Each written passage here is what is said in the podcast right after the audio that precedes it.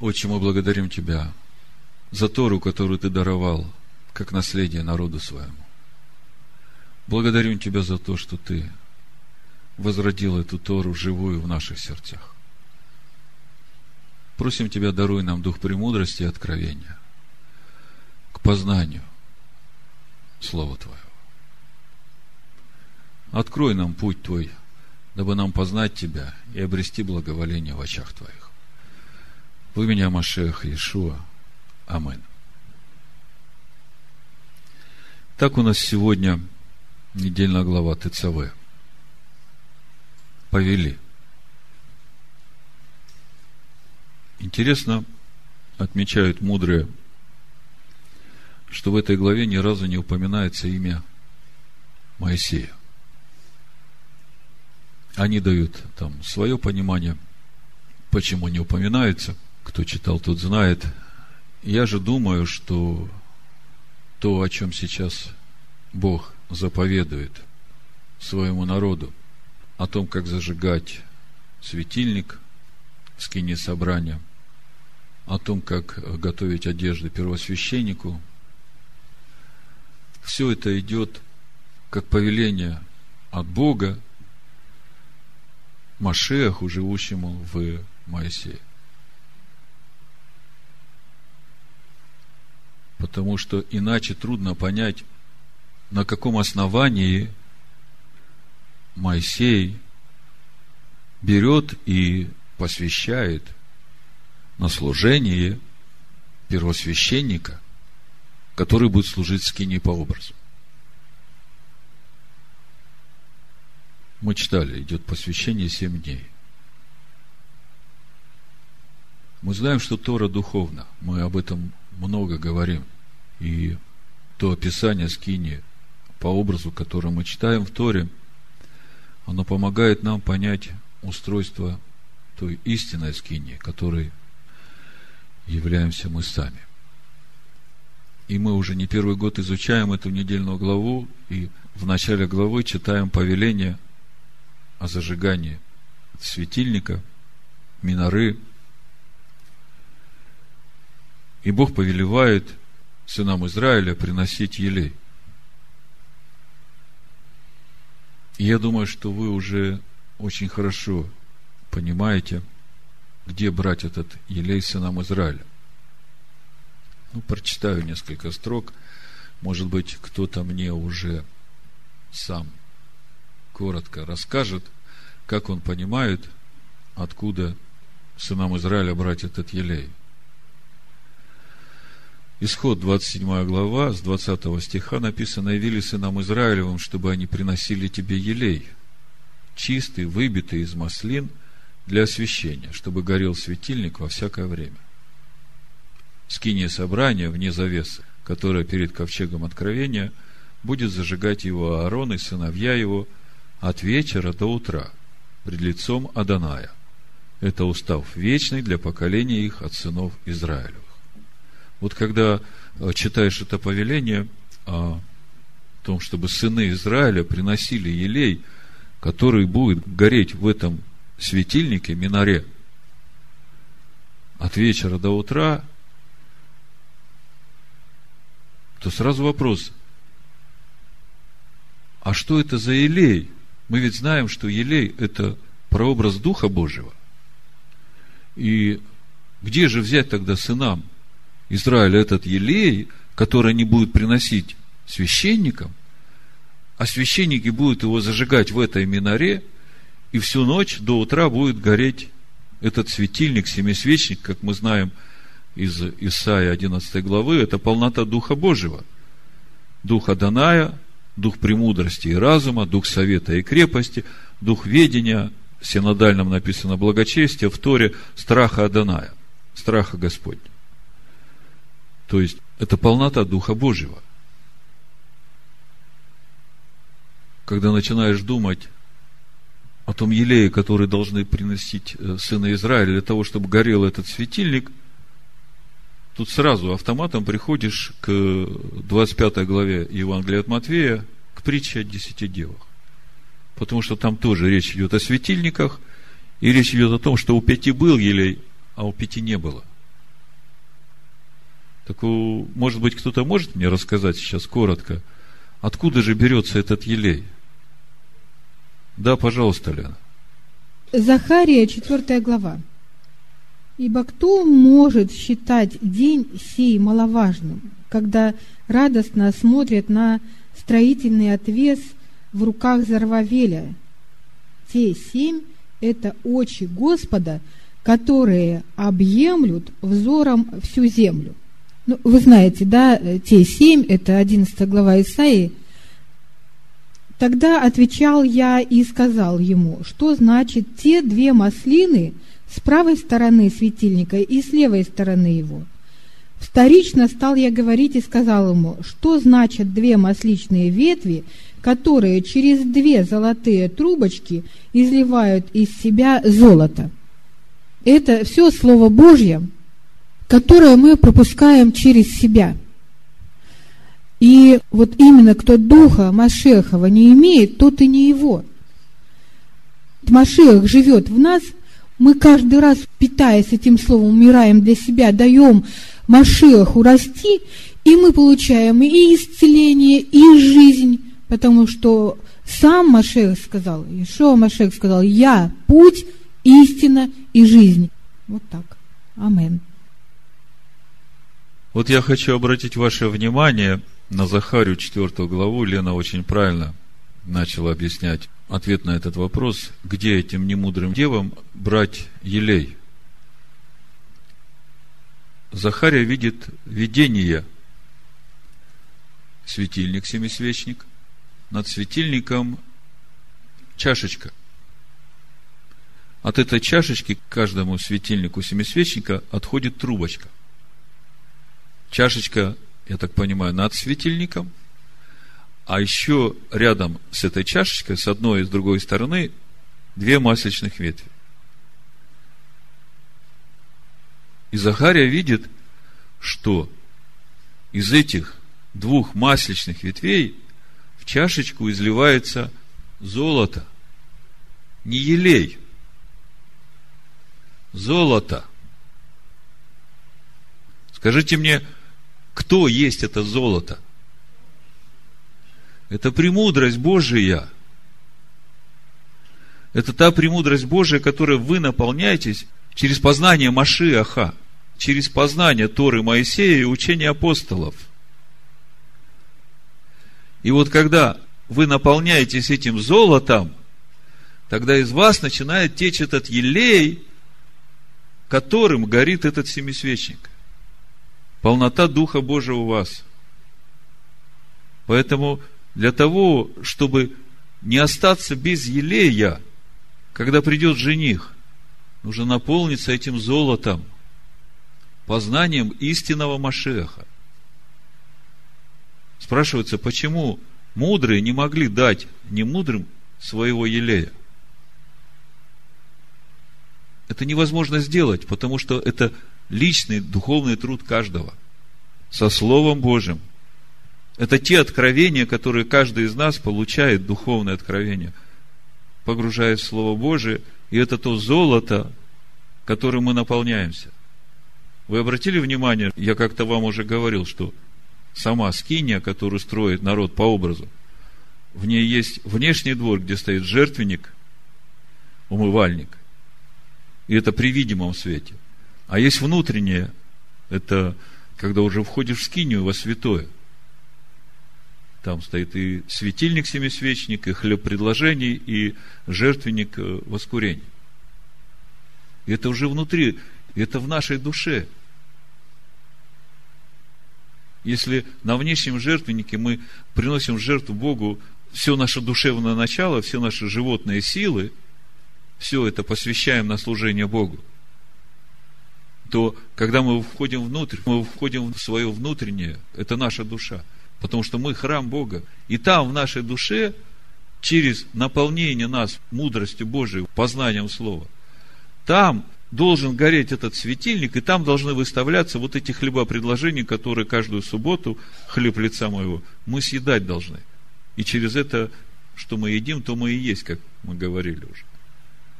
Поэтому совет немудрым девам, который мы можем дать, наполняться золотом, через познание истинного образа Машеха.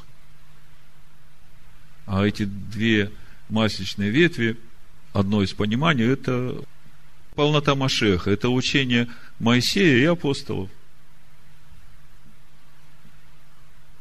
Так, ну, я очень рад, вы уже эту тему освоили. По крайней мере, вы знаете, откуда берется этот елей. И самое время наполняться этим золотом, чтобы, когда придет жених, было чем поправить эти светильники, чтобы светильники не погасли. Хорошо, это как бы разминка была для вас. То, о чем мы сегодня будем говорить, будет касаться одежд первосвященника. В 28 главе, здесь же в исход, мы читаем «И возьми к себе Аарона, брата твоего, и сынов его с ним, от среды сынов Израилевых, чтобы он был священником мне, Аарона и Надава, Авиуда, Элиазара и Фамара, сынов Аароновых. И сделай священной одежды Аарону, брату твоему, для славы и благолепия. И скажи всем мудрым сердцем, которых я исполнил духа премудрости, чтобы они сделали Аарону одежды для посвящения его, чтобы он был священником мне. Раньше, когда я читал это местописание о том, чтобы мудрые сердцем сделали одежды для первосвященника, я думал, ну, по-любому, это к нашему первосвященнику, ну, никак не относится. Он одет в одежды славы Божией, он уже в истинном святилище на небесах, одесную Бога. Как мы можем что-то еще добавить к тому, что Бог уже сделал? И в этот раз, когда я читаю эту недельную главу, я думаю, подожди, ну это же Тора – это же вечное Слово Божие, оно же неизменно. И если Бог говорит, пусть мудрые сделают одежды первосвященнику, то так оно и должно быть. Что это значит? И вот когда я над этим размышлял, вдруг мне в духе приходит, что эти одежды первосвященник одевает только тогда, когда он служит в этом внешнем дворе перед народом, то есть при видимом свете. А когда он входит во святое, он эти одежды снимает, он одевается в льняную одежду, в простую. И тут я начинаю понимать, что одежды, которые мудрые должны сделать первосвященнику, в которых он будет являться этому миру, учитывая то, что мы являемся его телом, которое живет в этом мире, то речь идет о учении, об истинном образе Машеха которые должны сделать мудрые. То есть, мудрые должны дать учение для Божьего народа об истинном образе Машеха, чтобы через это учение мы могли облечься вот в эти одежды, которые будут видимы этому миру. Одежды славы нашего первосвященника. Понимаете, ведь то, в каких одеждах мы ходим, мы этим являем образ нашего первосвященника, нашего Машеха.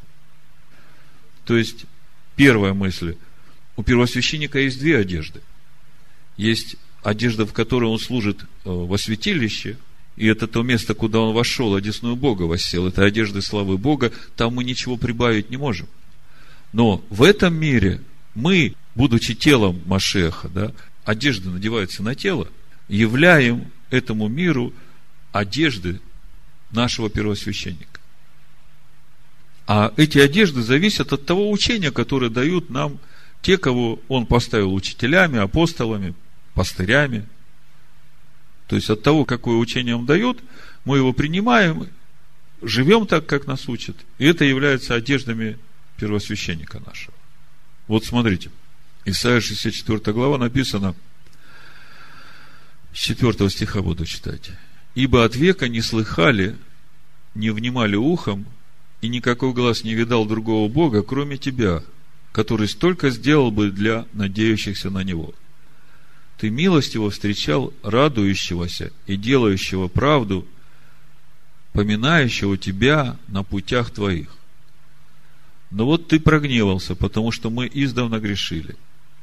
И как же мы будем спасены? Все мы сделались, как нечистый, и вся праведность наша, как запачканная одежда. Вот, видите, наша праведность – это наша одежда. И та праведность, которой ходим мы в этом мире, это и есть та одежда, которую мы носим, живя в тех учениях, которым нас учат. Все мы поблекли, как листы беззакония наши, как ветер уносят нас. И нет призывающего имя Твое, который положил бы крепко держаться за Тебя. Поэтому Ты сокрыл от нас лицо Твое и оставил нас погибать от беззаконий наших. Другими словами, говоря об одеждах, которые должны сделать мудрые сердцем, мы говорим о том, как мы строим в своей жизни храм Бога. И разбирая прошлый шаббат главу Трума, мы говорили о важности правильного основания, на котором нужно строить. Вы помните?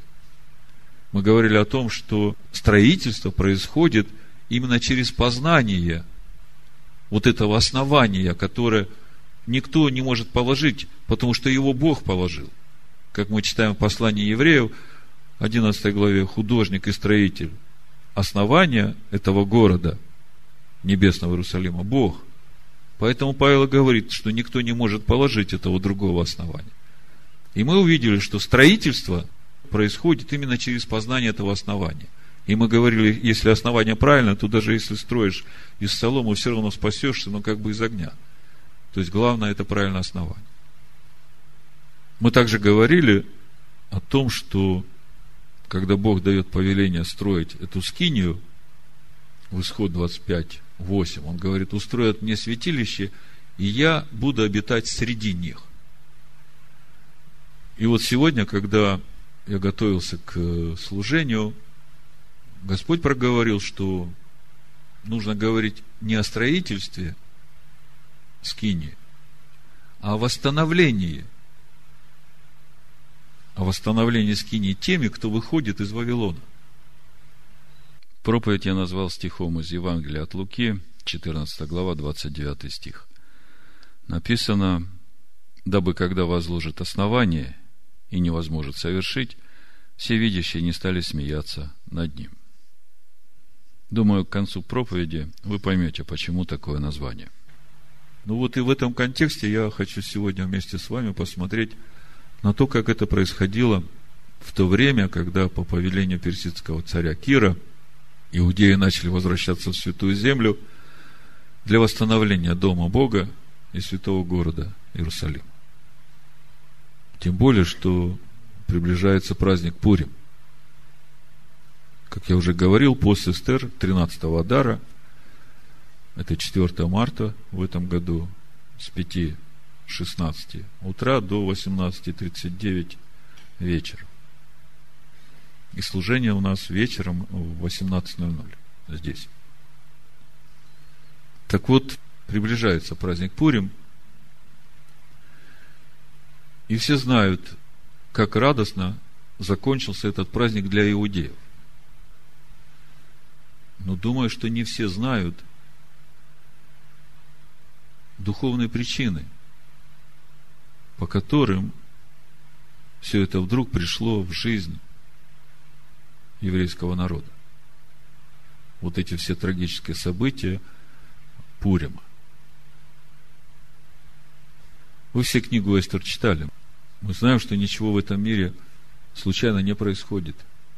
И тогда возникает вопрос, почему Бог допустил вот такие события в жизни еврейского народа, что вдруг появляется какой-то Аман, и мы знаем, что это потомок царя Агага, Амаликитян.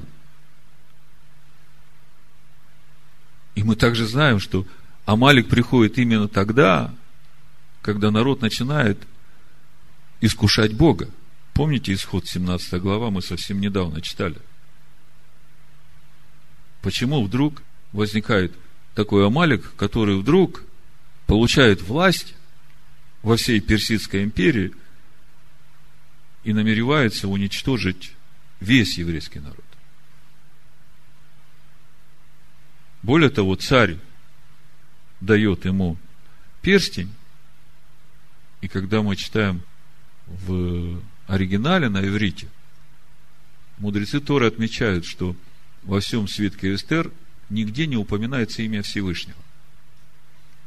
Но удивительно, что когда речь идет о персидском царе, то он назван просто Мелых, царь.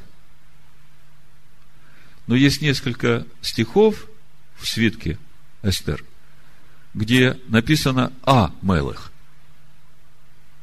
И мудрецы говорят, что когда речь идет об Амелах, то речь идет о Всевышнем. И вот самое удивительное, знаете в чем?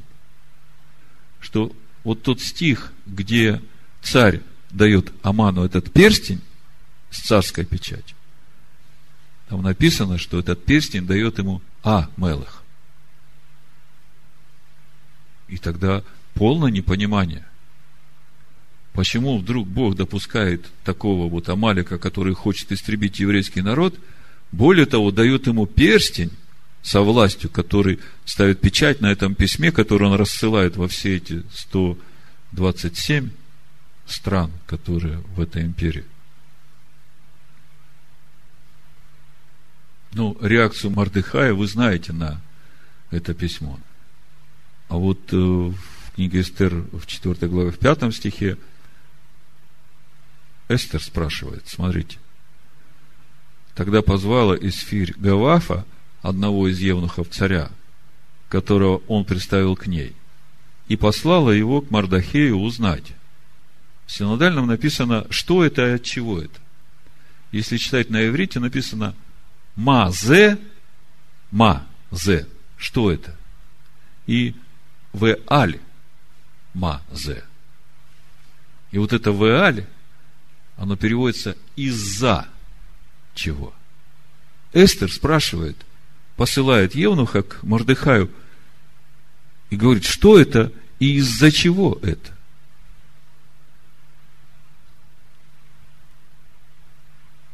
Так вот, то, о чем я буду вам сегодня говорить, это не только события, которые были в Персии две с половиной примерно тысячи лет назад. По сути, это события, которые начали происходить в этом поколении, и мы свидетели всему этому. Я просто хочу вам это все показать, чтобы вы увидели, насколько все серьезно. Но все знают, что события Пурим закончились благополучно для еврейского народа. Мардахей стал правой рукой царя. Более того, многие из народов из страха стали иудеями – и это мне сразу в духе напоминает Захарию, восьмую главу, когда многие из народов ухватятся за полу Иудея и будут говорить, мы слышали, что с вами Бог. Так вот, мы знаем, что закончилось все хорошо, но почему это все началось, попробуем сегодня разобраться. Я просматривал уроки Торы, второй том, Рыбы Менахем Медала Шнейрсона, как раз о празднике Пурим. И здесь э, на 169 странице он пишет, послушайте, очень интересная информация, ее нигде в других источниках не найдешь. Более того, я пытался через интернет определиться, когда на самом деле происходили события Пурим – ну, трудно найти точку отсчета, потому что хронология противоречива очень то, что можно найти в интернете, даже в еврейских источниках. Вот смотрите, что пишет Минахем Мендел. Значит, время, когда происходит событие праздника Пурим. Дом Бога на земле, Бейт Амигдаш, святой храм в Иерусалиме – лежит в руинах. Его перестройка, начата за 40 лет до этих событий, по повелению Кира, приостановлена приказом Артаксеркса. Я это читаю и останавливаюсь. Та информация, которую я получаю отсюда, говорит о том, что после того, как царь Кир издал указ, чтобы все, кто из еврейского народа, кому Бог положит на сердце, возвращались в Иерусалим и восстановили храм Богу, и в книге Ездры мы читаем, как это начинает происходить, мы сейчас почитаем. Проходит 40 лет после этого повеления. Основание дома положено, а дом не построен, дом Божий. Все еще в руинах. Скажите мне, 40 лет, эта цифра вам о чем-нибудь говорит? Что должно было произойти за 40 лет? 40 лет – это время в пустыне. Это время, когда Бог уже сформировал Божий народ. А Божий народ – это и есть храм Бога. Если говорить духовно. То есть, это как бы максимальный срок, который Бог отводит на строительство своего храма. Проходит 40 лет, а храма нет. Более того, основание вынесено и положено. И мы говорим, что строительство храма, оно именно в познании этого основания. И что же происходит? Вы теперь видите духовные причины, которые привели к вот этим событиям Пурим. То есть, Божий народ – живет в этом Вавилоне, в Персии. Им там хорошо. Их все устраивает. И никто не беспокоится о том, что основание дома Бога положено, а дом никто не строит. Как вы думаете, какую мотивацию дать своему народу, чтобы они вдруг решили на самом деле, в конце концов, кто они есть, и чтобы начали делать то, для чего они есть. Именно события праздника Пурим дали этот импульс определиться евреям, что они действительно есть евреи. Более того, через это определение многие народы из страха стали тоже иудеями. И самое удивительное для меня, знаете что – Ну, давайте прочитаем э, немножко из книги Ездры, как это все было. Но самое удивительное для меня, что после всего, я так понимаю, что после этих событий Пурим, во второй год Дария было издано повеление о том, что надо строить Дом Божий, а в шестой год Дария уже был построен Дом Божий. То есть всего-то надо было 4 года, чтобы построить дом Бога. Вот давайте все вместе соберем. Смотрите. Ну, откроем книгу Ездры. Просто бегло посмотрим. Вообще книга Ездры – это как настольная книга для нас, выходящих из Вавилона. Потому что здесь прям по этапам расписано, что, как и когда делать, и чего ожидать, когда ты будешь это делать также и книга Неемии, и также книга Эстер. Это все для нас. Это история восстановления храма теми, кто вышел из Вавилона. Подумайте, с рождением нашей общины, я почему говорю, что это очень реальная история, и мы свидетели. С рождением нашей общины было провозглашено до края земли. Выйди, народ мой, от нее – Давайте будем читать Ездру, чтобы вы это увидели. Ну, в первой главе мы читаем, что в первый год Кира, царя Персидского, во исполнение слова Господня из уст Иеремии, возбудил Господь дух Кира, царя Персидского, и он повелел объявить по всему царству своему словесное письменно. Так, говорит Кир, царь Персидский, все царства земли дал мне Господь Бог Небесный – и он повелел мне построить ему дом в Иерусалиме, что в Иудее. Кто есть из вас, из всего народа его, да будет Бог его с ним, и пусть он идет в Иерусалим, что в Иудее, и строит дом Господа Бога Израилева, того Бога, который в Иерусалиме. Также дал драгоценности, вы все это знаете. Народ пошел. Приходит народ, перечислено поименно, кто вышли. В третьей главе мы читаем – когда наступил седьмой месяц, и сыны Израилевы уже были в городах, тогда собрался народ, как один человек в Иерусалиме, и встал Иисус, сын Иисидеков, первосвященник, и братья его священники, и Заравававель, сын Салафиилов, потомок дома Давида, и соорудили они жертвенник Богу Израилеву, чтобы возносить на нем все сожжения, как написано в законе Моисея, человека Божия. И поставили жертвенник на основании его, так как они были в страхе от иноземных народов, и стали возносить на нем все сожжения Господу, все сожжения утренние и вечерние.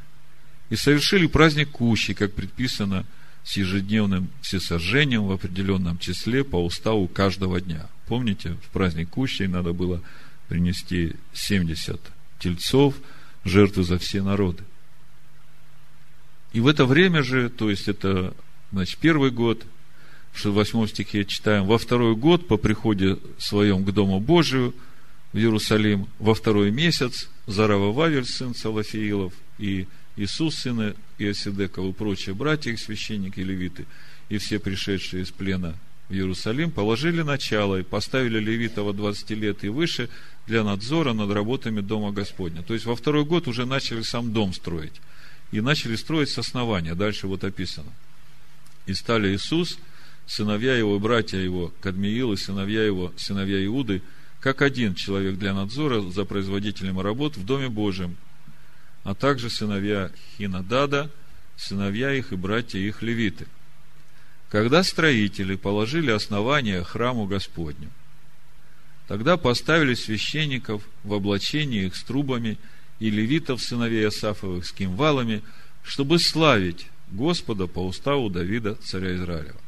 И начали непопеременно петь «Хвалите и славьте Господа, ибо благ, ибо вовек милость его к Израилю». Вот эта песня, с которой мы всегда начинаем служение Хаадула и Адонай, это вот именно эта песня, которую пели, когда восстанавливали храм в Иерусалиме, когда клали основания. Поэтому мы не случайно с нее всегда начинаем наше служение. И весь народ восклицал громогласно, славя Господа, за то, что положено основание Господня. И мы знаем, что это именно то основание, которое Бог положил. Пророк Захария, мы только что сегодня читали, четвертую главу, это же об этом событии речь идет. Тут мы читаем, 4 главе, в 7 стихе было написано, «Кто ты, великая гора, перед Заравававелем? Ты равнина, и вынесет он краеугольный камень при шумных восклицаниях, благодать, благодать на нем». То есть мы видим, что основание было положено правильно. Этот краеугольный камень в основании. Мы знаем, что это Машех. Пророк Захария нам подтверждает, что основание этому храму было положено правильно. Вот Диана раздает эту газету, камень, который отвергли строители. Какой год? 2007, да, 5767 год. Это вот тот год, когда Бог мне дал это откровение о краеугольном камне, об истинном основании храма Господня. Вот он, этот краеугольный камень, который был вынесен в основание, который Бог положил. То есть вы видите, все происходит на ваших глазах. Смотрите, что происходит дальше. Четвертую главу Ездры читаем. «И услышали враги Иуды и Веньямина, что возвратившиеся из плена строят храм Господу Богу Израилеву. И пришли они к Зарава Вавилю и главам поколений и сказали им, будем и мы строить с вами, потому что мы, как и вы, прибегаем к Богу вашему. И ему приносим жертвы от дней Азардана, царя сирийского, который перевел нас сюда – и сказал им Заравававель и Иисус и прочие главы поколения израильских, не строить вам вместе с нами дом нашему Богу.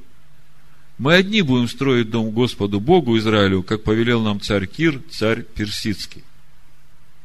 И стал народ земли, то и ослаблять руки народа иудейского и препятствовать ему в строении. И подкупали против них советников, чтобы разрушить предприятия их во все дни Кира, царя Персидского, и до царствования Дария, царя Персидского.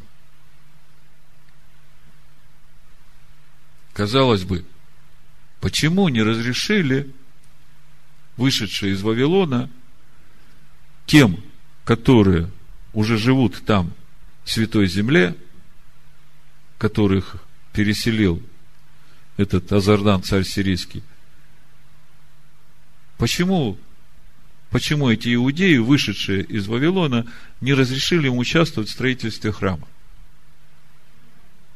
Ну, надо разобраться с тем, кто эти есть, вот эти, которые уже живут там, которых Азардан выселил туда, вот, в 4 царство, 17 главе, об этом написано.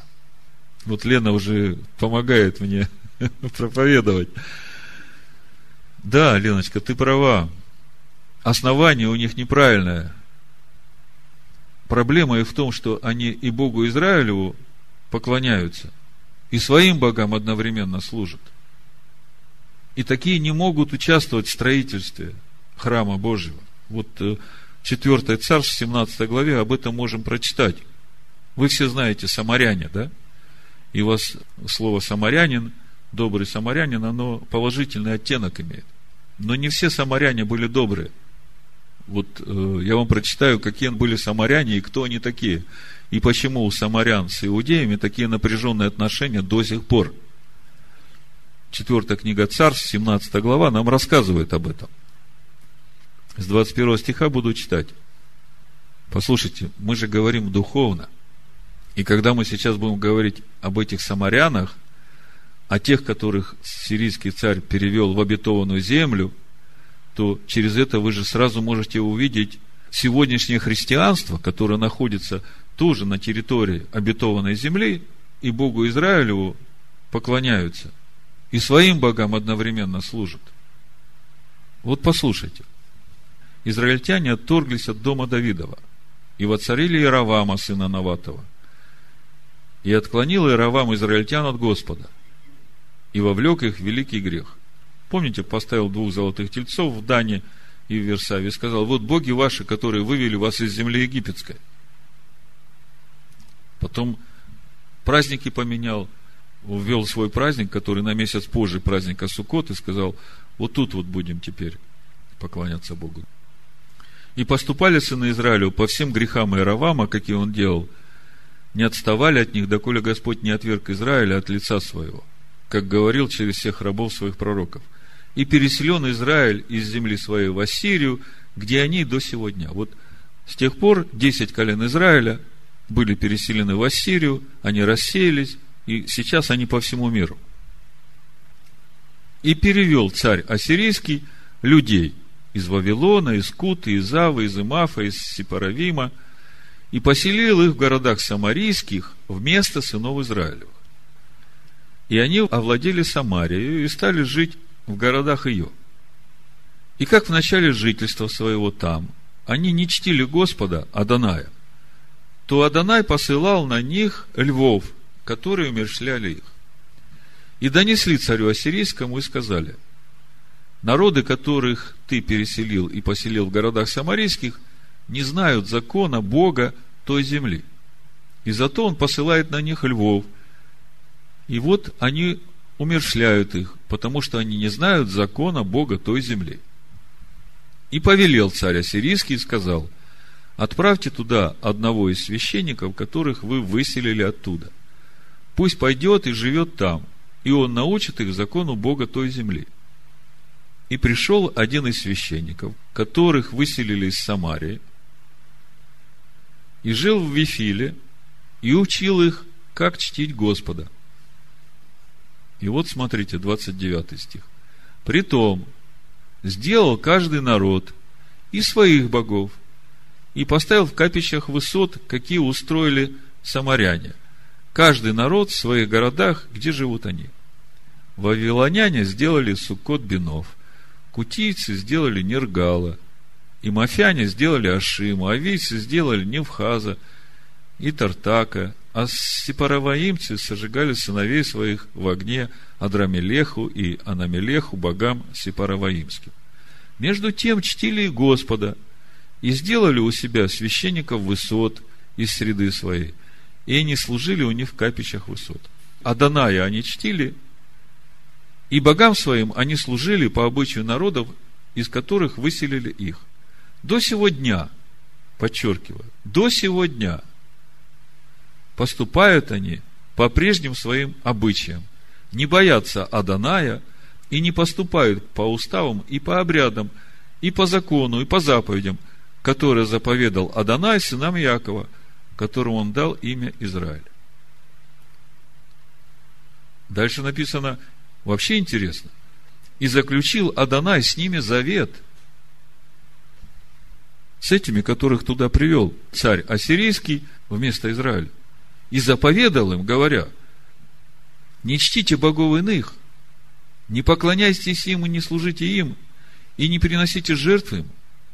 Но Аданая, который вывел вас из земли египетской, разве они вышли из земли египетской? Они ведь вышли из Вавилона, из Куты, из Авы, из Имафа, из Сепарваима.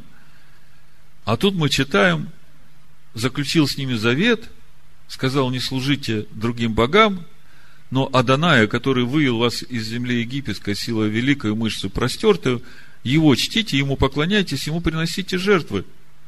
Уставы и учреждения и законы и заповеди, которые он написал вам, старайтесь исполнять во все дни, и не чтите богов иных.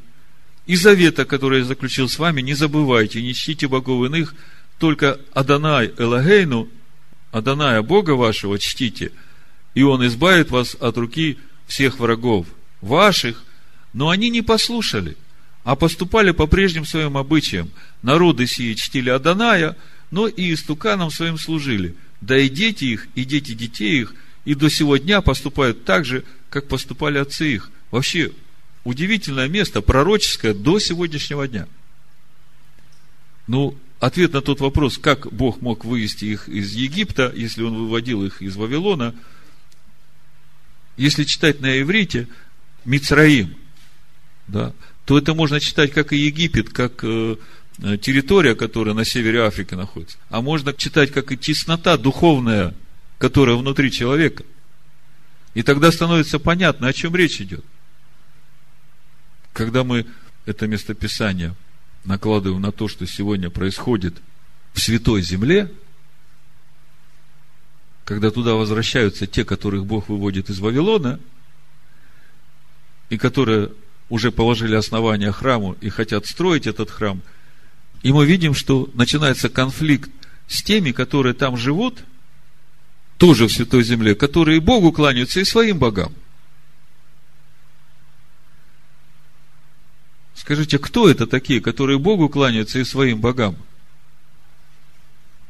Скажите, праздник Рождества Христова 24 декабря – это Божий праздник? А Пасха, которую празднуют э, в воскресенье, в которую красят яйца, едят квасное и говорят, что это есть наша Пасха. Это Божий праздник. Каким богам кланяются, вот празднуя эти праздники? Своим богам. Потому что это языческие праздники. И вот в итоге получается, что как бы и Богу кланяются, и своим богам кланяются. А в Писании, в книге Ездри мы видим, что такие не могут участвовать в строительстве храма. Поэтому иудеи сказали, вы не можете с нами участвовать, мы не можем вам позволить. И что они делают в ответ? Они говорят, мы вашу передачу закрываем. Шма Израиль хорошая передача, но это ложное учение. Мы не можем позволить такую передачу на нашем христианском радио. И началось противодействие. И мы видим, что противодействие происходило, ну, если смотреть те доступные источники, которые есть, там цифра звучит где-то 15 лет. Но вот я читаю Шнерсона, он указывает цифру 40 лет. И она как бы мне больше на сердце ложится, потому что она имеет духовный смысл. Но то, как они противодействовали, писали письма, вы все это знаете, вы книгу Ездра недавно читали. Написали письмо, пришло письмо из э, Вавилона, запретили, значит, э, строить. И это продолжалось до второго года царя Дария. Вот в книге Ездра в 4 главе, в 24 стихе мы читаем, написано, тогда остановилась работа при Доме Божьем, который в Иерусалиме, И остановка сия продолжалась до второго года царствования Дария, царя Персидского. То есть со второго года царствования Дария, Дарий пишет письмо, сказал, что пусть только кто попробует э, помешать э, строить этот дом, то я из дома того вытащу бревно, и на этом бревне прибью того, который мешал строить. То есть очень строгое такое было письмо, я бы с удовольствием прочитал, просто времени у нас уже много. Сердце радуется, когда я читаю. Смотрите, сколько писем. Читаю письмо Навуходоносора в книге Даниила. Помните, как он после того, как э, побыл семь лет этим быком там в поле, как он пишет потом о том, чтобы все народы, все царства поклонялись только Богу Израилеву. Почему-то народы не внимают этим письмам, это же их цари писали. Так вот, э, значит, до второго года продолжалась остановка, а в Ездра 6 главе, в 15 стихе мы читаем, «И окончен дом сей к третьему дню месяца Адара, в шестой год царствования царя Дария». То есть, до второго года продолжалась остановка, а в шестой год уже был окончен дом. То есть, четыре года практически понадобилось на то, чтобы построить дом. Но перерыв был, вот, значит, э, во второй год, когда вышли из э, Вавилона, иудеи, положили основание, и мы говорили о том, что на этом основании надо строить. Если не строить, пройдет 40 лет, и дом не будет построен, теперь вы мне сами скажете, что будет – я вам говорю, эта история происходит на ваших глазах. Наша община родилась в 2000 году. Легко считать. Приходит Амалик. Еще одну мысль закончу. Смотрите. Иудеи не разрешили самарянам участвовать в строительстве, да? Но в 6 главе Ездры, в 21 стихе мы читаем, 19 стих, то есть построили храм, и дальше. И совершили, возвратившись из плена, Песах в 14 день первого месяца. Смотрите, дату Песаха никто не поменял. В 14 день первого месяца. Потому что очистили священники и левиты, и все они как один были чисты. И закололи агнцев пасхальных для всех возвратившихся из плена, для братьев своих священников и для себя. И ели сыны Израилевы, возвратившиеся из переселения, и вот смотрите, что дальше. И все, отделившиеся к ним от нечистоты народов земли, чтобы прибегать к Господу Богу Израилю. Скажите, в чем была нечистота народов, которые там находились? То, что они своим богам поклонялись. Всего-то нужно отказаться от поклонения своим богам – и хранить тот завет, который Бог с ними заключил, когда выводил их из этой тесноты, когда они возопили к Богу. И, пожалуйста, праздник Песах приближается. И не случайно следующим праздником после праздника Пурим праздник Песах. Какой же вывод мы можем сделать из всей этой истории – Сейчас мы видим причины, духовные причины, почему пришли эти события Пурим. Они пришли именно потому, что если было положено основание, то народу оставалось только строить. И Бог 40 лет ждал, что народ будет строить, а строительства не было. Противодействия будут, цари будут запрещать, те, которые живут сейчас рядом с нами, тоже будут ставить палки в колеса. Но это не значит, что не надо строить. Строить надо. Надо строить на том основании, которое вам открыто. Потому что если не будем строить, пройдет 40 лет, придет Амалик. У Иеремии в 16 главе, в 16 стихе написано, «Вот я пошлю множество рыболовов, говорит Господь, и будут ловить их, а потом пошли множество охотников, и погонят их со всякой горы, и со всякого холма, и из ущелий скал. Я думаю, что этот стих вот как раз говорит о том, почему Бог посылает этих охотников, которые погонят. Сейчас то время, когда его народу надо определиться. Или они будут продолжать жить в Вавилоне, или же все-таки они будут выходить оттуда. Если они останутся в Вавилоне, то совсем немного времени осталось, как придет Амалик. А ставки очень большие, ставки вечная жизнь. Потому что, как мы говорили о немудрых девах, которые остались без елея, а без елея остались потому, что не строили на истинном основании, когда они потом пришли к Иешуа, он сказал, я не знаю вас. Ну вот, если все это мы вместе сложим, я думаю, теперь мы ясно представляем себе, о чем нам надо молиться 4 марта, 13 Адара в пост Эстер. А я в заключение прочитаю из первого послания Петра, 4 главы и 5 главы несколько стихов. Возлюбленные, 12 стих и дальше. Огненного искушения – для испытания вам посылаемого, не чуждайтесь, как приключения для вас странного.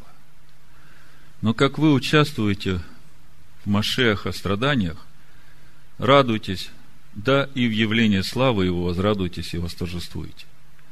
Если злословят вас за имя Машеха, то вы блажены. Ибо Дух славы, Дух Божий, почивает на вас. Теми он хулится, а вами прославляется. Только бы не пострадал кто из вас, как убийца, или вор, или злодей, или как посягающий на чужое. А если как принадлежащий Машеху, то не стыдись, но прославляй Бога за такую участь. И дальше пятая глава, 17 стиха. Ибо время начаться суду с Дома Божия. Если прежде с нас начнется, то какой конец непокоряющимся Евангелию Божию? если праведник едва спасается, то нечестивый и грешный где явится? Итак, страждущие по воле Божией, да предадут ему, как верному Создателю, души свои, делая добро. Бог же всякой благодати, призвавший нас в вечную славу свою в Машехе Иешуа, сам, по кратковременном страдании вашим, да совершит вас, да утвердит, да укрепит, да соделает непоколебимыми. Ему слава и держава во веки веков. Амин. Амин.